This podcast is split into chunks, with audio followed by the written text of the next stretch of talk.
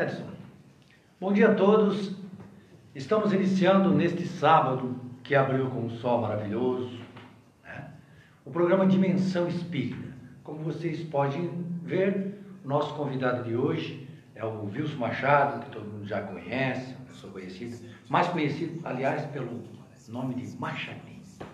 Machadinho vai conversar conosco hoje sobre a, a parábola dos talentos mas antes a gente vai conversar com ele sobre uma viagem que ele fez para a Europa, para um local onde existe grupos de estudo né, de espiritismo. Nós vamos conversar sobre isso já já. E o Edson, bom dia Edson, tudo beleza? Bom dia a todos, bom dia Gilberto, bom dia Machadinho, é um prazer ter aqui conosco. Que esse sábado seja proveitoso para nós todos. Machadinho, pode dar um bom dia para o povo aí. Bom dia a todos os que nos assistem nesse momento. Bom dia, Gilberto, bom dia, Edson, e que tenhamos a inspiração divina de transmitir aos nossos assistentes, nossos ouvintes, é, os esclarecimentos, os ensinamentos de Jesus de, sobre a, a ótica espírita, né? Bom, vamos lá. O Machadinho, ele está vindo, tá, sem chegando, de uma viagem que ele fez para a Holanda. Ele esteve lá em Amsterdã, também na cidade de Immer, e vai contar um pouquinho sobre isso. A gente está curioso de saber o que, que ele foi fazer na, na, na, na, é, na, na, Chique. na realidade, eu fui visitar minha filha que mora lá e já tinha, é, quando tive lá em 2016, fazendo uma palestra no grupo de estudo é, JG Plast, é, onde ela faz parte, a minha, a minha, filha. E eles gostaram muito da minha, da minha conversa, da, da, da, forma com que eu falo da doutrina espírita. E já deixaram agendado, porque eu tinha programado essa viagem a passeio para o ano passado. Mas como a minha filha engravidou, daí a gente protelou e deixou para vir mais tarde, depois que ela tivesse o neném. E aí o trabalho já ficou agendado, um trabalho assim que a gente percebe a dificuldade que eles têm lá no movimento espírita. É, praticamente estão iniciando, segundo o que eu sei, iniciou em 2000, começou a, a encarar mesmo e considerar um movimento espírita a partir de 2000. Antes disso só tinha estudos bem bem, bem, bem particular, bem, bem privado deles lá. Né? Então, Sem é, a divulgação da doutrina. A sua filha mora em Amsterdã. Amsterdã. É, esse local onde você foi fazer palestra é, é, outra cidade, não é? Né? Não, em Amsterdã mesmo, no ah. grupo José J.G. Platz. Né? Certo. É, e na cidade de Dimmer foi uma, a última palestra que eu fiz a convite de um outro grupo, de um outro movimento, já uma sociedade espírita formada, Sociedade Espírita Maria de Nazaré, onde já tem um pouco mais de estudantes e de pessoas. Tem dois, dois dias de estudo, esse grupo de Maria de Nazaré. Um dia da quarta-feira eles estudam holandês e, e no domingo eles estudam é, é, a língua portuguesa, né? Eu estava contando que foi de trem lá para essa cidade. Aí eu planejei a viagem para a gente ir, chegar lá com uma meia hora de antecedência e, e o trem foi desviado da cidade da onde a gente ia desembarcar e tivemos que desembarcar numa outra cidade, 40 quilômetros de distância. Não é por causa Aí, de chuva, como deu aqui? Não, não. Tinha uma pessoa caminhando sobre os trilhos e lá é uma área grande privada onde passam os trens é, tudo com cerca elétrica, bem segura, bem fechada. E eles então desviaram a rota do trem que a gente estava embarcado para uma outra cidade próxima.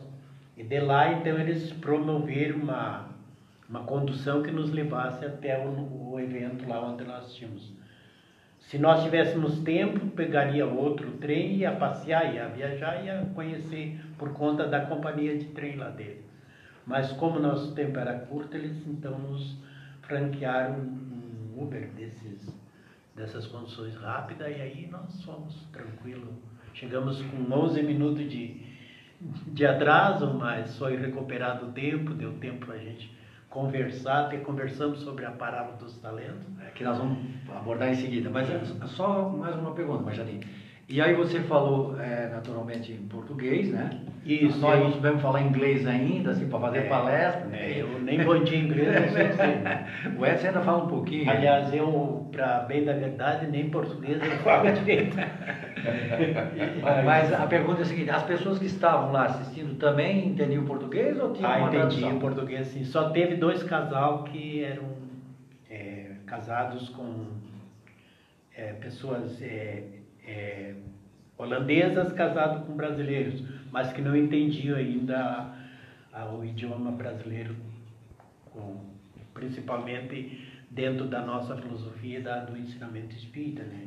Muitas palavras é bem diferente. da- Daí teve um tradutor para eles? Aí teve uma tradutora, uma mocinha aqui do, do, do Brasil, né, de São Paulo, de Coatia, cidade de Coatia aqui de São Paulo. Até esqueci o nome dela. O nome dela é Karen, mas a sobrenome eu acabei esquecendo. Até ela me auxiliou muito e a gente e ela também era o primeiro o primeiro trabalho de tradução dela. Ela tinha feito para outras outras finalidades, não para doutrina espírita ou para religião espírita.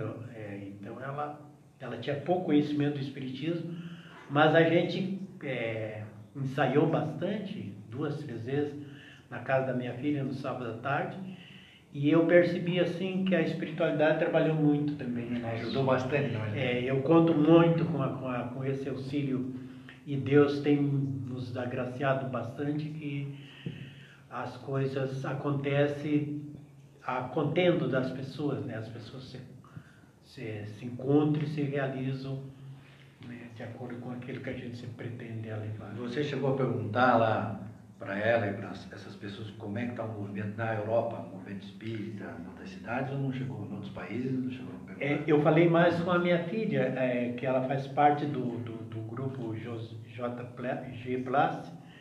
E segundo a Luana, é, o movimento espírita na, na Europa em si, ele, ele vai bem mais devagar do que no Brasil, bem mais.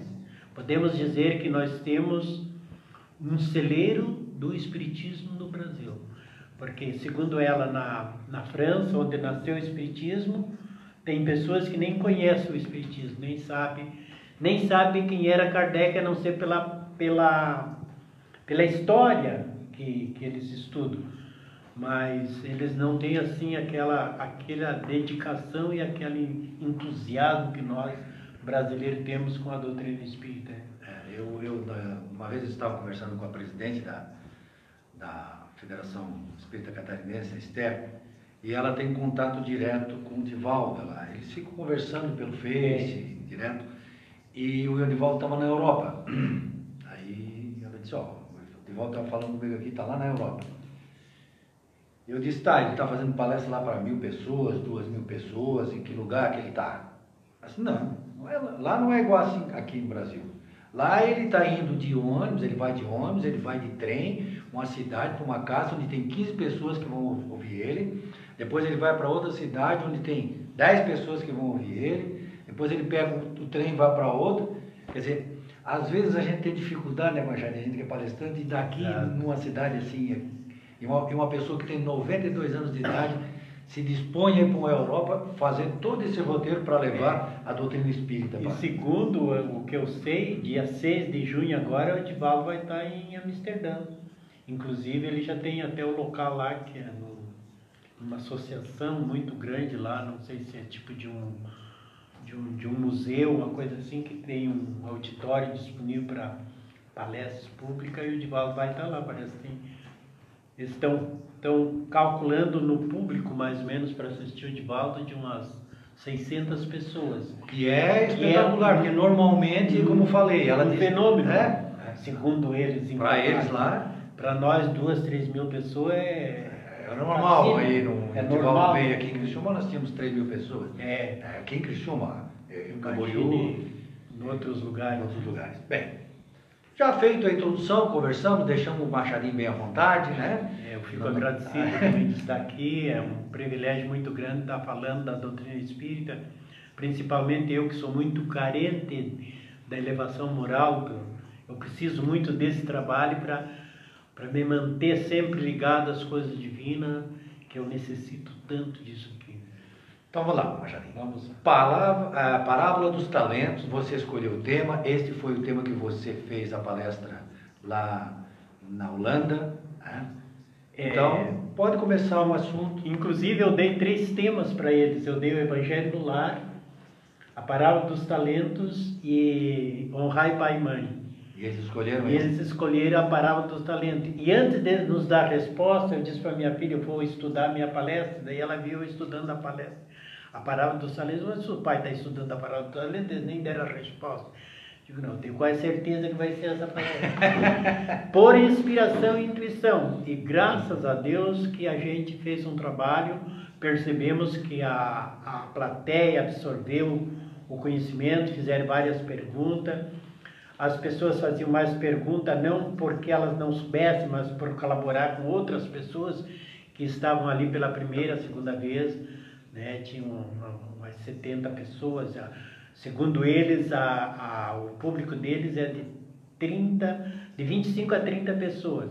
E estava lá 72 pessoas, então a gente fica bem, bem feliz por ter esse privilégio de juntar essas pessoas e poder falar da parábola dos talentos, que para mim é uma das passagens muito edificante do Evangelho segundo o Espiritismo, no capítulo 16, onde o título principal é, é Não se pode servir a Deus e a mamão, isto é, a Deus, as coisas divinas e as coisas materiais, nós temos que saber separar essas essas duas riquezas, podemos dizer assim, uma do corpo físico, da matéria que precisamos pelo estágio que estamos, e outra do espírito que é que nós vamos necessitamos para a nossa elevação moral e na elevação do nosso ser de acordo com o planejamento divino, né? É, nesse livro que eu mostrei para vocês aqui,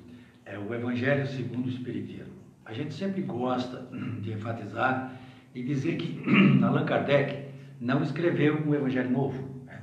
Temos o Evangelho de Marcos, de Lucas. Ele pegou esses quatro evangelhos, que são reconhecidos como autênticos por toda a comunidade cristã no mundo, e os princípios morais que estão ali, ele explica à luz da doutrina espírita. Então é o Evangelho segundo o Espiritismo, ou seja, o Evangelho de Cristo explicado à luz da doutrina espírita.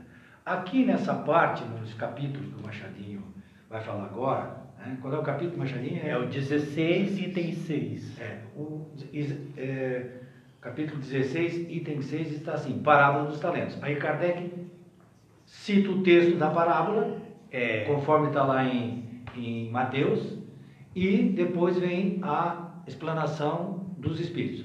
Mas então, pode é, aí a parábola. No, no, ponto de, no meu ponto de vista, no ponto de vista da doutrina espírita, a gente percebe que Cristo fez uma comparação dos bens materiais com os bens espirituais. Por que, que ele faz isso? Para que nós, criaturas, possamos compreender que as coisas divinas têm mais importância do que as coisas materiais. Porque as coisas materiais nós vamos usar quando aqui estamos na matéria, como criaturas humanas. No momento que nós tivermos a nossa habilidade sobre o impulso das leis divinas, principalmente as leis do progresso, nós vamos adquirindo e desenvolvendo essas virtudes, que são os talentos que Deus nos concedeu, justamente para com essa finalidade, para nós nos desvencilhar das coisas materiais. Aí nós vamos passar então usufruir das coisas espirituais, que são as virtudes sagradas que Deus dotou todas as criaturas. Mas o que eu me refiro à parábola dos talentos é que Deus se compara ao Senhor que teve de fazer uma longa viagem, chamou seus servidores e lhe entregou seus bens, dando cinco talentos a um, dois a outros e um a outros, dando de acordo com a sua capacidade. Veja lá, ele não dá sem a capacitação de e a mesma prova material que Deus nos concede por, para nossa nosso aperfeiçoamento, ele não dá superior às nossas forças. O próprio Cristo disse que não coloca-se é, fardo pesado em ombros fracos. É de acordo com a nossa capacidade. Então, esses talentos nos é dado de acordo com a capacidade. E aqui, Gilberto e, e Edson, a, às vezes nós olhamos para uma pessoa, ela tem uma aptidão para ser pai, por exemplo, e ou falha como pai na missão, e a gente às vezes fica criticando ou com um espírito crítico. E, e às vezes essa pessoa já passou por esse por essa multiplicação de talento e ele já tem uma outra qualidade que terá que trabalhar. Então, olhando a, a aparência humana, nós não podemos ter um juízo é, definido, porque um de nós aqui pode estar muito além na espiritualidade, moralmente, do que os outros. Exatamente. Eu, com, relação, é, com relação àquilo que tu estava falando, Machadinho, sobre que Deus nos dá aquilo que está de acordo com as nossas forças, eu gosto de lembrar sempre uma história que eu conto de um amigo meu que mora num prédio né, onde eu também moro, e que um dia eu encontrei ele, não acho que era em janeiro, janeiro, fevereiro, ele estava descendo o prédio comigo e estava com uma roupa de caminhada. Eu perguntei, o que eu vou fazer? Eu vou treinar para São Silvestre. São Silvestre? Ele disse, mas não foi a semana passada, não, tô, vou treinar para o do ano que vem. Ah, pois é, tá vendo? É, ano que vem. Então, às vezes, a gente se coloca ah, eu não estou suportando. É porque a gente também ficou na moleza? É, não se preparou. Deus né? nos deu, nos dá as condições, mas a gente tem que colocar em prática os recursos que Deus nos coloca à disposição, como esse mesmo. Ele treinou. Não, não perguntei depois como é que foi, mas com certeza ele, é, se ele se preparou, se ele alcançou a meta. Então, todos nós temos é, condições, Deus nos dá condições, mas é necessário que a gente coloque isso em execução, porque também se a gente ficar dormindo, chega na hora que a gente tem que é, cumprir alguma coisa, a gente diz, ah, isso está além das minhas forças, não está além das nossas forças. A gente é que, é que não. É, que, que, que, relaxa às vezes e, e, às vezes fica um pouco na inércia. Né? É. Mas depois desse senhor ter é, distribuído seus bens, é, aquele que recebeu cinco talentos foi, se multiplicou e ganhou mais cinco com aquele dinheiro. O que recebeu dois talentos da mesma forma, ganhou outros tantos. E o que receber apenas um talento, cavou um buraco na terra e enterrou o dinheiro do seu amo. Eu agora faço uma pergunta a todos nós que aqui estamos presentes e os que nos assistem nesse momento. Quais desses três servidores nos representam? Qual é deles que se identifica com nós? Seja na, na, na no determinado trabalho que nós estiver fazendo, seja numa missão como pai, como vizinho, como amigo, seja numa grande empresa como administrador, como um, um, um encarregado de um setor de bastante produção, como tu te identifica com estes três servidores? Passamos a passado. eu poderia fazer uma colocação colocou bem. Quando a gente fala das, das, das parábolas do Cristo, a gente sempre se reporta a, a, aos conhecimentos morais, a, ao jeito Exatamente. da vida, né? Como eu me comporto na vida. Mas na verdade tu colocou uma coisa muito importante. Uh, os talentos que o Cristo fala, não fala só dos talentos morais, ele fala também dos talentos intelectuais. Exatamente. O que, que a gente faz com os talentos intelectuais da gente? Porque muitas vezes eu uso o meu talento intelectual para atrapalhar a vida do outro ou para enobrecer a vida do outro. Eu uso os meus talentos profissionais como empregado e não necessariamente como chefe de setor, mas como empregado para ficar lá sem fazer nada, simplesmente ganhar o salário.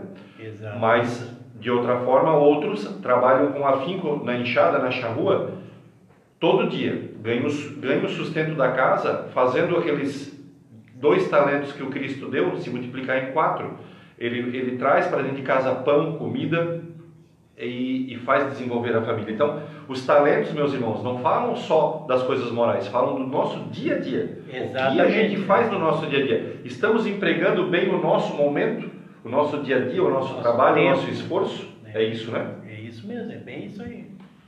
Então, passado um longo tempo, aquele senhor chamou seu servo à conta Veio que recebera cinco talentos e lhe apresentou mais cinco, dizendo: Senhor, entregaste-me cinco talentos, aqui tem mais cinco que ganhei.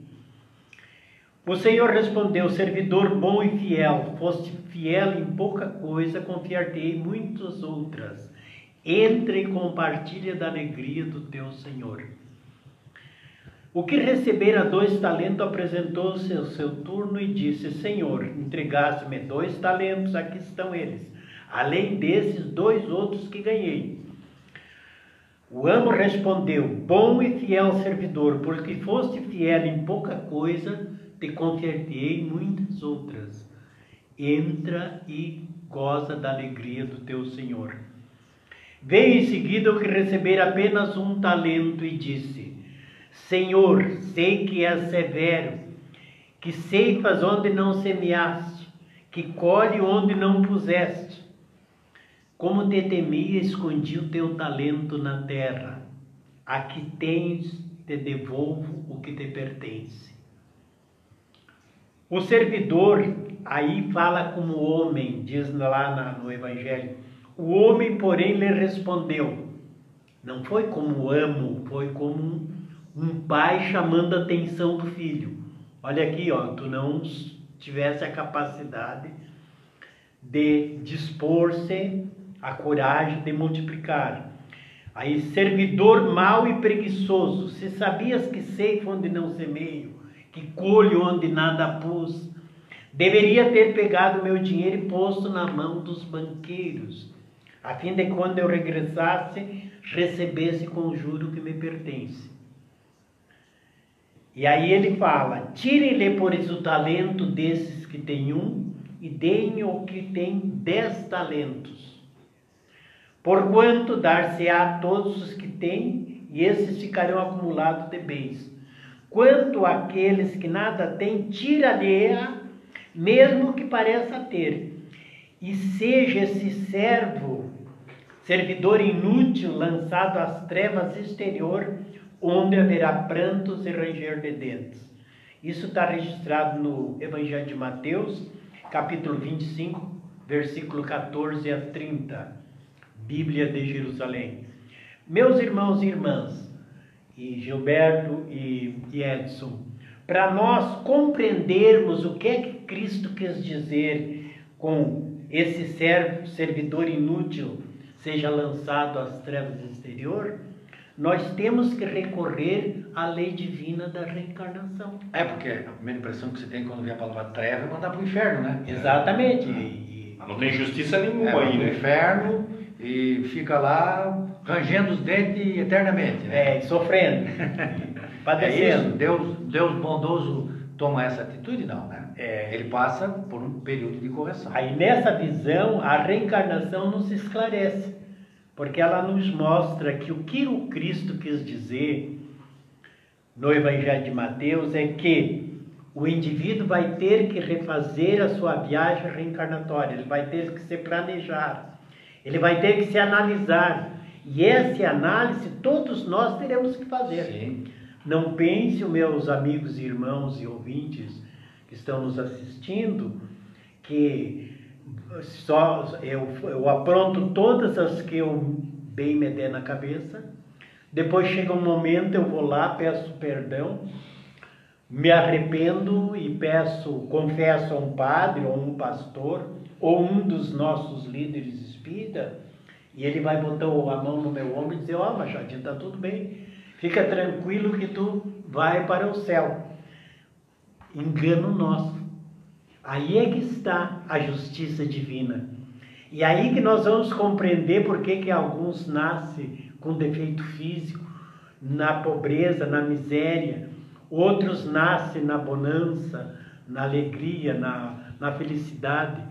Por que, que crianças nascem com defeito terríveis, como vi lá na Holanda, tive o, o pra, a, a, assim, a, a, oportunidade de conhecer duas mocinhas de 36 anos, pe, é, a cabeça unida pela cabeça, não pode separar uma virada de costa para outra. A justiça divina através da lei da reencarnação, como nós sabemos, Gilberto e Edson, nos explica essas, essas dificuldade que a visão materialista ou outras religiões que não, não, não professam e não aceitam a reencarnação têm dificuldade de explicar. Certo. Nós compreendemos que é uma lei divina se fazendo ali Presente, né? presente É, naquela é bom a gente sempre explicar, né, que a gente não tem condições de avaliar, porque a gente não tem conhecimento de todo o processo. Né? O que a gente tem como conhecimento da doutrina é o seguinte: o que nós estamos passando contém provas e contém expiações. As expiações são imposições da lei divina e as provas a gente mesmo escolhe. Então, por exemplo, quando a gente encontra uma criança com algum problema de nascença, pode ter sido uma expiação, pode ser, pode ser uma expiação, Sim. mas pode ser uma prova Pode ser uma prova que ela mesma que ela mesma escolheu, né? Então, como a gente não sabe, a gente não sabe. A gente só sabe que a pessoa está naquela, naquela situação e que Deus é justo. Sim, Que com Deus, certeza. né? Deus é justo. Então é bom que a gente sempre diga isso, porque a impressão que pode as pessoas às vezes entender assim, não, mas então é, tá com problema é porque aquilo é decorrência de alguma, né? não necessariamente.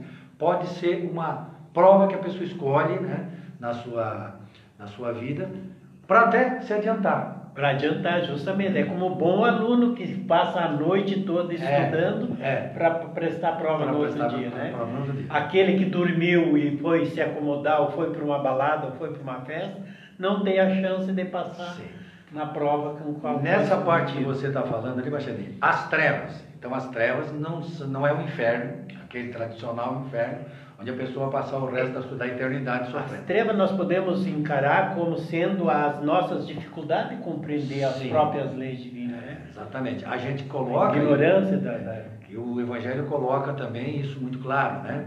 É, não é que a, a encarnação seja um castigo. Não, jeito é um, é um ensinamento. contrário. Oportunidade, É né? uma oportunidade. Oportunidade. É uma oportunidade. E aquele que se atrasa é como um, estudante na escola, né? Se ele vai repetir de novo o, o mesmo ano que ele perdeu, ele vai fazer de novo, para ele é um sofrimento. Para o outro que está seguindo tudo certo, é ótimo voltar para a é escola. Voltar para a escola. É. A- aquele que vai repetir o ano que ele já fez no ano passado todinho, agora repete novamente, para ele é um sofrimento. Né? Se a gente lembrar da época da escola, que os professores nos chamavam assim um dia assim, ó, amanhã, sexta-feira, nós vamos na biblioteca. Nossa aula vai ser na biblioteca. Mas não a biblioteca da escola, a biblioteca do município. Todo mundo vai sair e vai junto. Alguns da turma diziam assim, ah, tem que ir na biblioteca, ler. Outros não, ah, que legal, vamos sair. Então, são as oportunidades que a vida vai dando. Alguns não querem. Sim. Mas no contexto geral é boa, é boa para todos. Porque a professora não levaria, né? o professor divino não levaria, não nos vai levar para um lugar ruim. Ele Exatamente. sempre vai nos levar para um lugar bom. Mas muitos da turma não querem ir para lá. E aí chegam lá, ficam por detrás das prateleiras, não leem, não fazem as atividades, Mas que é depois quando a gente né? chega no mundo encarnado, né? Exatamente. E, e, e quanto à reencarnação, tem muitas pessoas que acham assim que a reencarnação é, é uma invenção do Espiritismo, como a mediunidade. E não é. A reencarnação nós nos afirmamos que é uma lei divina que complementa a justiça divina. Quanto à mediunidade, é um atributo que Deus nos concede para que nós tenhamos mais facilidade de vencer as nossas provas. Se, de- se nós não soubermos fazer bom uso da mediunidade, nós vamos eh, nos comprometer ainda mais. A pessoa que tem uma mediunidade, não pense nós que ele é um privilegiado, não. Ele é mais comprometido com as leis divinas. Exato, é uma faculdade que a pessoa tem, assim como falar é uma faculdade, assim como ver é uma faculdade, a mediunidade também é uma faculdade de natureza física, natureza biológica, como o Machadinho explicou.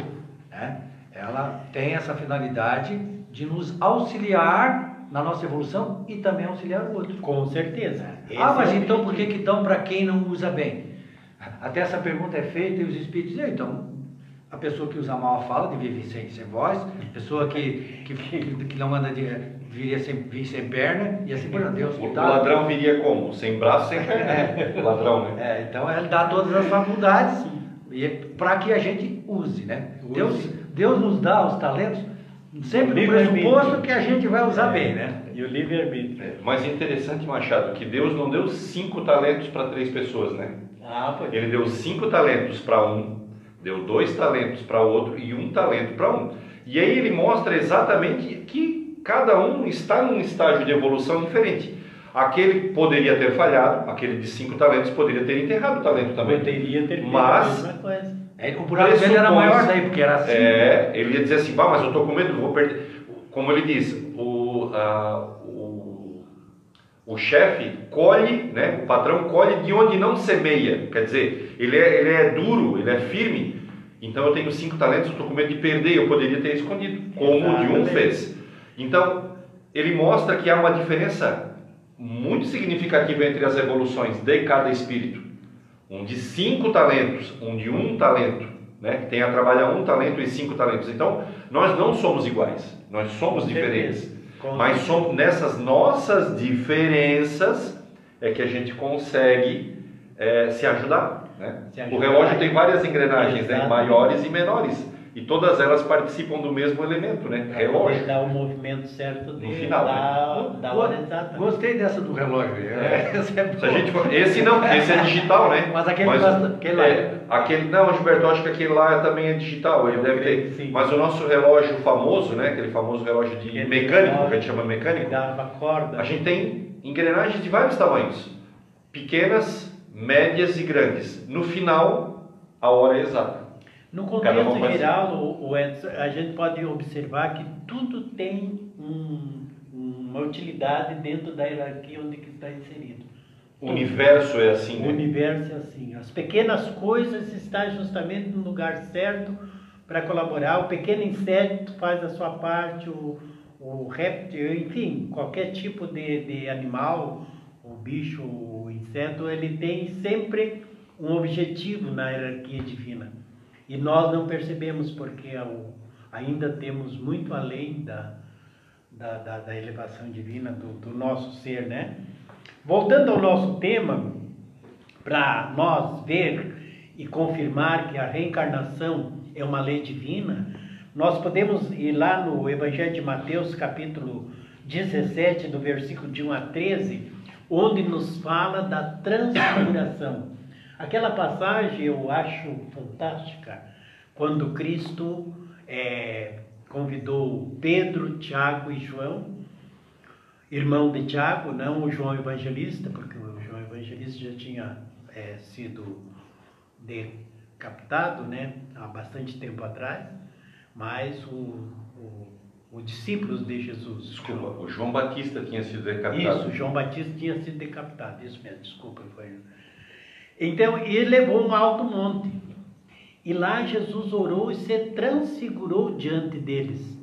Diz o texto evangélico que a sua face brilhou como o sol, suas vestes tornaram-se de uma brancura como a luz.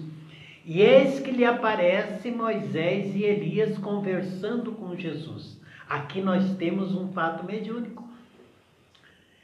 E no transcorrer deste texto, nós vamos perceber que nós temos também a reencarnação na pessoa de João Batista, que seria a reencarnação de Elias.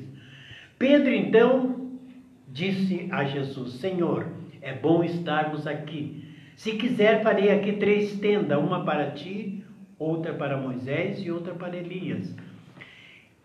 Quando ele falava, ainda veio uma nuvem luminosa e os cobriu. E daquela nuvem fez sair-se uma voz que dizia: Este é o meu filho amado, a quem me compraz. Escutai-o. Aqui nós temos um outro fato mediúnico de materialização e de aparição, onde acontece esse fenômeno mediúnico pela energia do médium, que todos nós já sabemos, quem estuda mediunidade sabe, né? É através da energia do médium. Quem seria médium ali? Jesus, é, Pedro, Tiago e João? É, Jesus foi o maior médium né, de Deus, ele falava diretamente com Deus, com o Criador. Né? Quanto Moisés, quanto Pedro, Tiago É bom dizer que médium é aquele que transmite a mensagem de alguém. Exatamente. Intermediário. Intermediário. Assim como tinha lá um intérprete lá do Machadinho, o Machadinho falava em português na palestra dele lá na, na Holanda, e tinha uma pessoa que passava essa informação para outro Em inglês. inglês. outro. Era médico. Um médico, Estava sendo um É. médio de, de A palavra que ela, que ela passava não era. Não era Médio de tradução. é, tradução. Ela era, ela, a palavra que ela passava não era dela, era tua. Tu passava a informação e ela só apenas Sim. traduzia. É. Então o médium tem essa função, ele de tra- transmitir É a aquilo. mesma coisa, o É. espírito transmite através do pensamento e o médium fala para os ouvintes, para as pessoas que necessitam. Ouvindo isso, os discípulos postaram-se com o rosto por terra e tiveram medo. Mas Jesus aproximou-se deles, tocou e disse: Levantai e não temeis. Eles levantaram os olhos e não viram mais ninguém a não ser Jesus. Enquanto eles desciam do monte, Jesus lhe ordenou que não contasse a ninguém o que eles presenciaram naquele momento, até que o filho do homem ressuscitasse dentre os mortos. Por que Jesus faz esta proibição? Né? A gente fica às vezes se questionando, mas por que se é uma coisa boa a mediunidade, a manifestação de Elias e, e Moisés, por que não falar Ele falou com o espírito. É, É, mas é proibido falar com o espírito, mas Jesus falou com o espírito. Está ali no Evangelho. É, é, a proibição pelo próprio Moisés, a- na, na época de Moisés, justamente foi porque Por se usavam É. mal a mediunidade e estavam explorando as pessoas com este, com esse fenômeno da mediunidade. Portanto, então, aí o que é que ocorre? Né? O, Jesus recomenda aos seus discípulos que não falem a ninguém, justamente para não abalar as pessoas. Naquela época ninguém conhecia. Se dissesse que Jesus falou com Moisés e Elias, dizia, isso é uma loucura. Um morto aparecer, ou uma pessoa que já tinha desencarnado há muito tempo. Então, é necessário que a pessoa se prepare para a mediunidade. né? Os conhecimentos da mediunidade, os conhecimentos da doutrina de Jesus, dos ensinamentos de Jesus. Por exemplo, aqui, Jesus falasse que ou proibisse a mediunidade, ele não tinha praticado a mediunidade junto de, de Pedro, Tiago e João. E ele ainda diz ali que, que, ele- que até que ele retornasse da morte. né? Até que ele Ele retornasse. morresse, aí depois ele aparece, o ser espiritual, e aí todos vêm, e aí, só, aí já aconteceu isso aí Aí também lá no monte. aconte- exatamente. Porque daí todo mundo já tinha esse conhecimento, essa possibilidade de poder analisar corretamente a coisa. É, os ensinamentos de Jesus sempre é fundamentado em exemplos. Isso é importante para nós, né? Só para relembrar novamente, por isso que foi importante quando Kardec trouxe esse livro aqui, o Evangelho segundo o Espiritismo. Porque o texto está ali, né? Todo mundo tem acesso a esse texto do Evangelho, o mundo inteiro. Mas precisava uma explicação, uma chave, algo que Exatamente. explicasse aquilo que não estava lógico, a gente não estava entendendo ainda. Então, esse livro, o Evangelho segundo o Espiritismo, é que faz isso, faz o estudo né? e a explicação de, daquilo que está no Evangelho. Então, é o Evangelho à luz da doutrina espírita. E na, a- quando descia do monte, ainda os discípulos fizeram mais um questionamento a Jesus, né? Dizendo: Por que diz os mestres da lei, isto é, os escribas, que é necessário que Elias venha primeiro? Jesus, tomando a palavra, diz: De fato, Elias vem e restaurará todas as coisas. Mas eu vos digo que Elias já veio e eles não reconheceram, e fizeram com ele tudo o que quiseram, da mesma forma que farão o filho do homem sofrer. Então, aqui os discípulos compreenderam, Está escrito no Evangelho isso. exatamente, está lá bem claro. Aqui os E discípulos- na Bíblia, está escrito lá na Bíblia. Exato. Então, os discípulos compreenderam que era de João Batista que ele falava. Está bem claro lá, assim, ó. Na, na- tanto na Bíblia de Jerusalém, como na Bíblia Católica Ave Maria, e uma outra Bíblia que é de tradução de João. Todas. É. É, hoje, hoje em dia, Machadinho, é muito interessante, assim, quem gosta, eu faço muito isso. Você bota assim, Bíblia Online na internet, vai aparecer na língua que você quiser. Eu, eu geralmente eu vejo, eu vejo duas, três. Sim. Eu pego em português, depois eu pego assim, inglês, esperanto, e aí eu vejo o texto. Hoje em dia, ah, você pode uh, lê a Bíblia em qualquer língua. Então é, o acesso a ela está a todos. Mas o que me chama a atenção também aí nesse texto, Machadinho, é o seguinte: Je Jesus diz que Elias virá e que ele veio. Ele foi Elias, veio com João Batista e que virá de novo. E virá de novo, justamente. né? ele, ele, dá, ele dá duas afirmações. Primeiro, que virá, mas que ele também já veio. É, exatamente. Né? Olha É só. quando ele diz que já veio na pessoa de João Batista. Mas também virá, virá mais uma vez para restabelecer todas as coisas. Quem será este, esta encarnação de João Batista que virá para, para restabelecer todas as coisas? Eu não sei, mas Jesus É. disse que ele virá. É, interessante. chegar um momento que, que a gente tomar consciência disso aí, né? E, e para nós é, Ah, é- ah, ah, ah, ah, é, é bom lembrar que como as coisas ocorrem no pensamento. Né? Eu vi alguém dizer que não poderia ser João Batista, não poderia ser a reencarnação de Elias, porque ele não sabia? Que ele não sabia. Mas é assim mesmo, a reencarnação a gente não sabe. Eu não sei o que, é que eu fui na outra encarnação, o Machadinho também e, não nem, sabe. e nem devemos não saber. devemos saber. É, é isso, é porque eu vi uma crítica uma vez no, no- no- na internet, a pessoa dizendo assim, é, mas peraí, o, João Batista não sabia, mas é para não saber mesmo. Exatamente. É é. Nós somos amparados pela lei do esquecimento. Que ótimo, né? Exatamente. Então, a nossa consciência adormece e nós não lembramos do que nós somos anteriormente na vida passada, justamente para nós não conflitar com esta vida presente. Já pensou se nós fôssemos inimigos? Que nós fosse um tivesse sacaneado? É, eu, eu, eu gosto de citar um. É, exato. Aí lá não, não tinha como conviver, né? Exatamente. Eu estava num nós- grupo, num grupo, mas já tinha assim, de, de- de colegas, e aí alguém disse assim, é, esse negócio de espiritismo é de reencarnando de vocês aí, porque ele sabe que eu sou espírita, né? Não está muito bem lógico, porque assim, ó, pô, se eu não me lembro o que, que eu aprendi na vez, na vez passada, para que, que aquilo vai ser útil para mim? Então, não tem lógica eu não saber. Eu digo, não, não é assim, pessoal. Olha aqui, ó. Vocês não sabem, mas eu sei. Eu não só sei quem eu fui na outra encarnação, como sei cada um de vocês. Aí eles me olharam assim, me assustaram. E ainda vou dizer mais. Um de vocês foi o Hitler. Aí eles ficaram parados olhando. Você está vendo? Se eu soubesse, e realmente fosse verdade, esta pessoa que, que foi o Hitler, na, na- na- foi Hitler na outra encarnação, já seria expulso aqui do.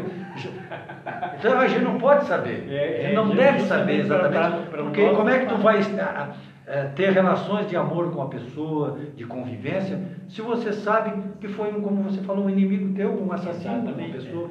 A figura que compartilhou espaço com Jesus em momentos, o Judas, eles, todo carnaval eles matam o Judas, penduram o Judas numa árvore e batem com o pau nele. né? Exatamente. Imagina se o Judas, a cada encarnação, Tivesse reencarnação, escrito- tivesse escrito assim, ó, agora eu sou a mãe do Judas.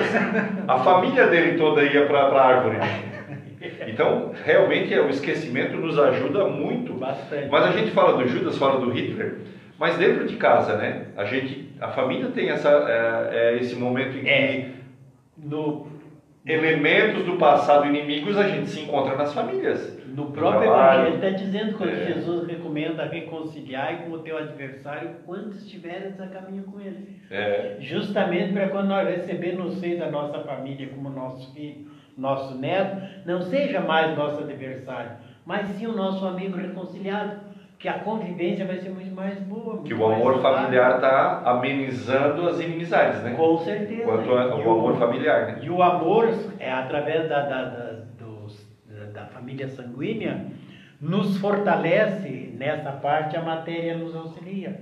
Certo, mas aí a relação que você estava eh, estabelecendo aqui entre o talento e a reencarnação. E a reencarnação, justamente. Então vamos adiante aqui, ó. Na, no, Evangelho, no livro dos Espíritos, no capítulo 4, onde nós falamos da pluralidade das existências, na pergunta 166, Kardec perguntou aos espíritos superior, é, na pergunta 166, como pode a alma que não alcançou a perfeição durante a vida corpórea acabar de depurar-se? E eles responderam, sofrendo a prova de uma nova existência. Aí Kardec fez uma sub-pergunta. Ah, como realiza essa nova existência? Será pela sua transformação como espírito? E eles responderam: depurando-se a alma indubitavelmente, experimenta uma nova transformação. Mas para isso é necessário a prova da vida corpórea. Nós aprendemos na eticidade como espírito, mas praticamos na convivência como irmãos. Na subpergunta B, Kardec indagou novamente: a alma então passa por muitas existências corporais? E eles responderam sim. Todos contamos com muitas existências. O que diz o contrário pretende manter-vos na ignorância em que eles próprios se encontram.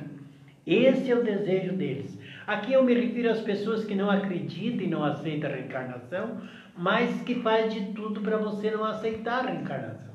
Então elas querem nos manter nessa ignorância por medo ou por, por falta de fé, de convicção, porque nós sabemos que não é uma, uma invenção, é uma, é, é uma, é, não é uma, uma metáfora, é uma realidade, é um fato, a reencarnação. É uma lei divina. E aqui, como nós podemos ver na pergunta 167, Kardec volta a perguntar aos espíritos superiores: qual é o, o fim, o objetivo da reencarnação? E eles respondem: expiação melhoramento progressivo da humanidade. Sem isto, onde está a justiça divina? Sem a reencarnação.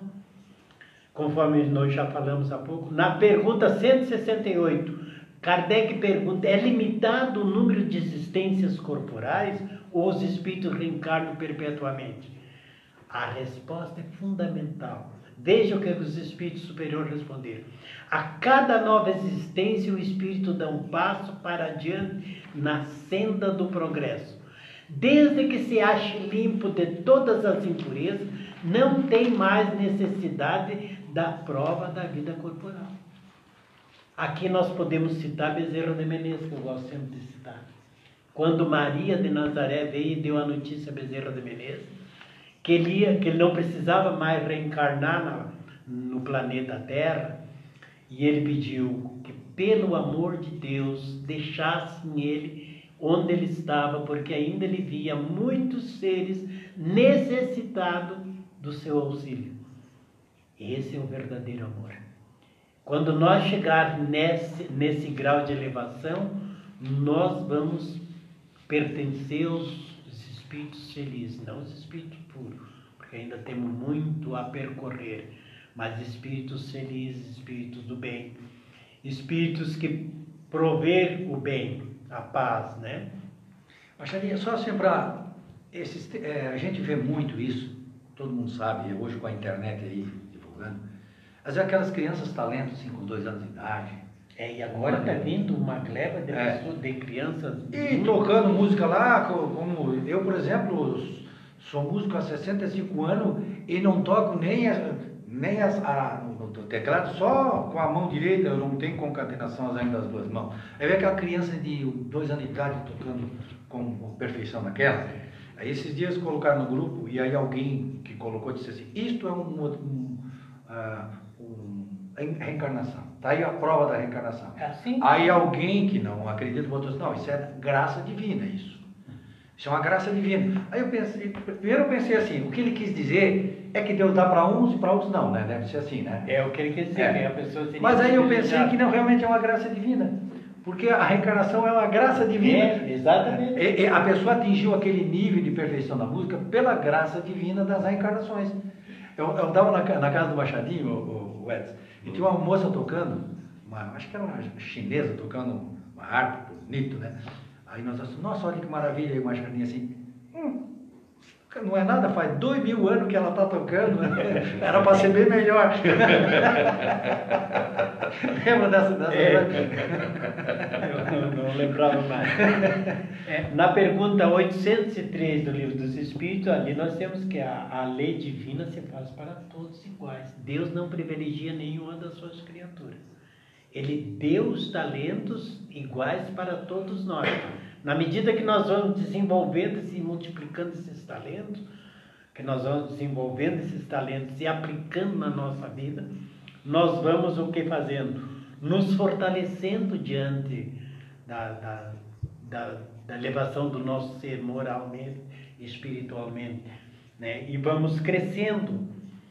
E na conclusão do nosso trabalho, se assim podemos já concluir, porque na, na última pergunta que Kardec fez, que eu trago aqui nesse texto, porque depois são 1019 perguntas, segue lá uma sequência de perguntas bastante longa sobre esse assunto.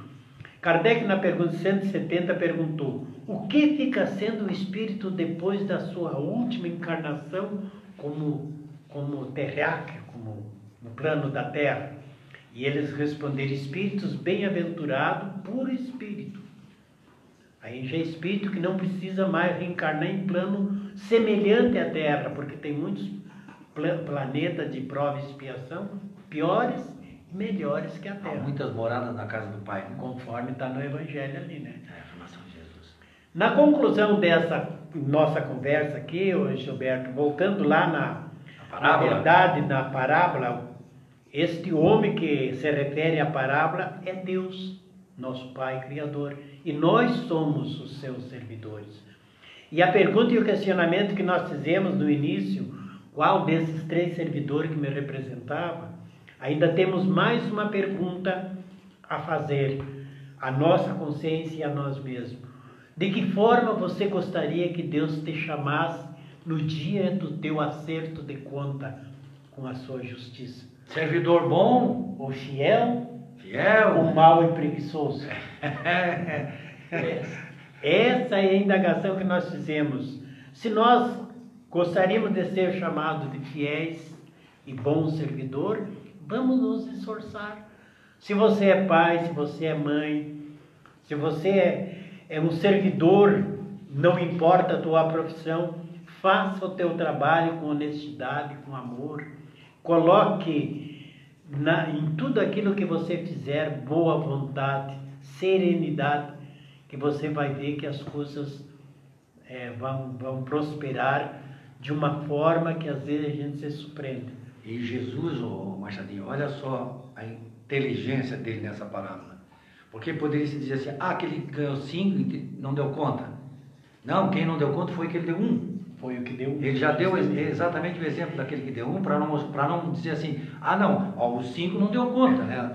O que não, deu, deu mais, né? É, é, deu mais. Não, ele já botou o que deu menos para mostrar que Deus nos dá os talentos, né? a, a, a, as condições materiais de nós termos nessa encarnação. Cada encarnação, nós recebemos de Deus as condições para evolução. Então, por exemplo, a gente escolheu, né, antes de vir com a, com a espiritualidade junto, que a gente vinha aqui para a nossa região, aqui em Machado de Paisara, que é a nossa região, nós escolhemos isso. Nós escolhemos a família que, que nós temos, nós escolhemos a profissão que nós temos. E várias coisas. É, e várias, e várias coisas. Isso, isso foi colocado por Deus para, para a nossa melhoria. E aí vem aquela advertência ali, né? Aquele que não usar, o que, que vai acontecer com ele? E, e é engraçado, né? E Emmanuel, na, nesse livrinho Fonte Viva, na lição 132, ele fala da parábola dos talentos, que o, o servo alegou medo do seu é, senhor. Medo é essa palavra. Se nós temos convicção de que Deus é nosso Pai, Ele é toda a bondade, todo o amor, não temos por que temer. É evidente que tudo que nos acontecer, pela misericórdia e graça de Deus, é para a nossa elevação do processo evolutivo do nosso ser. Né? Mas precisamos ter convicção, ter conhecimento das leis divinas e procurar colocar na prática esses ensinamentos que nós vamos aprendendo. Essa é a minha maior dificuldade. É a nossa, né, Machalinho? Porque assim, ó, é, completistas, raramente a gente chega lá no mundo espiritual, ó, a tua ficha que tu deixou aqui, é, e tu ia fazer isso, tu ia fazer, eu ia fazer aquilo, ia fazer aquilo. Ó, tu não cumpriu nem a metade. O livro da capa preta no chão. tu não cumpriu nem a metade aqui que tu tinha programado. É, mas sabe, vocês sabem como é que é, né? Eu pensava que ia dar conta dessa vez, não dei. Ah, mas tudo aquilo que a gente escreveu lá para cumprir, a, fazer, a gente tinha condições. Mas não fez aquele treino que aquele meu amigo fez lá para participar da, da, da São Silvestre. Ele não fez. Ou seja, a gente tem que se fortalecer todo dia para poder dar conta daquilo que é, a gente tem Jesus, sabiamente, ele deixou uma, infinidade de ensinamentos. E tem uma passagem, Roberto, que é bom que nós lembremos, quando alguém lhe convidar para caminhar 100 passos, caminho 200, Sim. mil, caminho 2 mil, é isso que Jesus está se referindo no nosso, no nosso dia a dia, na, se nós somos, eh, se foi para nós delegado lá no nosso trabalho, na nossa profissão, é, fazermos X, vamos fazer um bocadinho a mais, porque é aquele bocadinho a mais que vai nos auxiliar no progresso da elevação do nosso ser. Igualmente como pai, como mãe, como filho, como vizinho. Às vezes nós temos um tempo e o vizinho pede para falar com nós, ou alguém, uma pessoa atravessando a rua necessita de um auxílio e nós fingimos que não vimos, para não dar ou não ter o trabalho de ir lá pegar a pessoa pela mão ou, ou oferecer o ombro para ela botar a mão e atravessar a rua. Tudo isso soma na hierarquia, no processo de elevação do nosso ser. As pequenas ações faz com que, no somatório geral, nos habilitamos a ser o servidor capaz de multiplicar e de ser chamado servidor bom e fiel. Porque, como Jesus adverte, daquele que nada fez, será tirado mesmo aquilo que aparentemente ele não tem. Ou seja, se eu venho com recursos financeiros, por exemplo, em determinada encarnação, não faço bem uso do dinheiro. Na outra eu prometo que eu venho, que eu vou, que eu vou fazer isso. Não faço de novo. Vai chegar um momento que não, tu, tu não serve para administrar recursos. Então nessa tu vai ficar sem. Vai te aprender na falta, porque a gente às vezes não aprende a utilizar tendo, então a, a gente aprende não tendo. Falta, não, a gente aprende a dar é, valor àquilo que tem. Aquilo que tem. Então, o ensinamento divino, ele, ele tanto ocorre quando a gente recebe, quando a gente não tem. De uma ou de outra forma, a gente está aprendendo. E aí, dessa forma, a gente pode compreender uma parábola que se não tivesse a luz do Espiritismo para iluminar, né, nós não compreenderíamos as palavras que Jesus disse. Por isso que ele disse que mandaria um consolador, Exato. que iria explicar todas as coisas. É. Né? E o consolador é exatamente a doutrina espírita. A gente agradece ao Machadinho por trazer esse tema, nos permitir fazer esta reflexão né? e contar algumas histórias né, da viagem dele à Holanda, Amsterdã, Ficamos felizes em saber que a doutrina espírita está sendo levada para o mundo inteiro através Exato. dos brasileiros.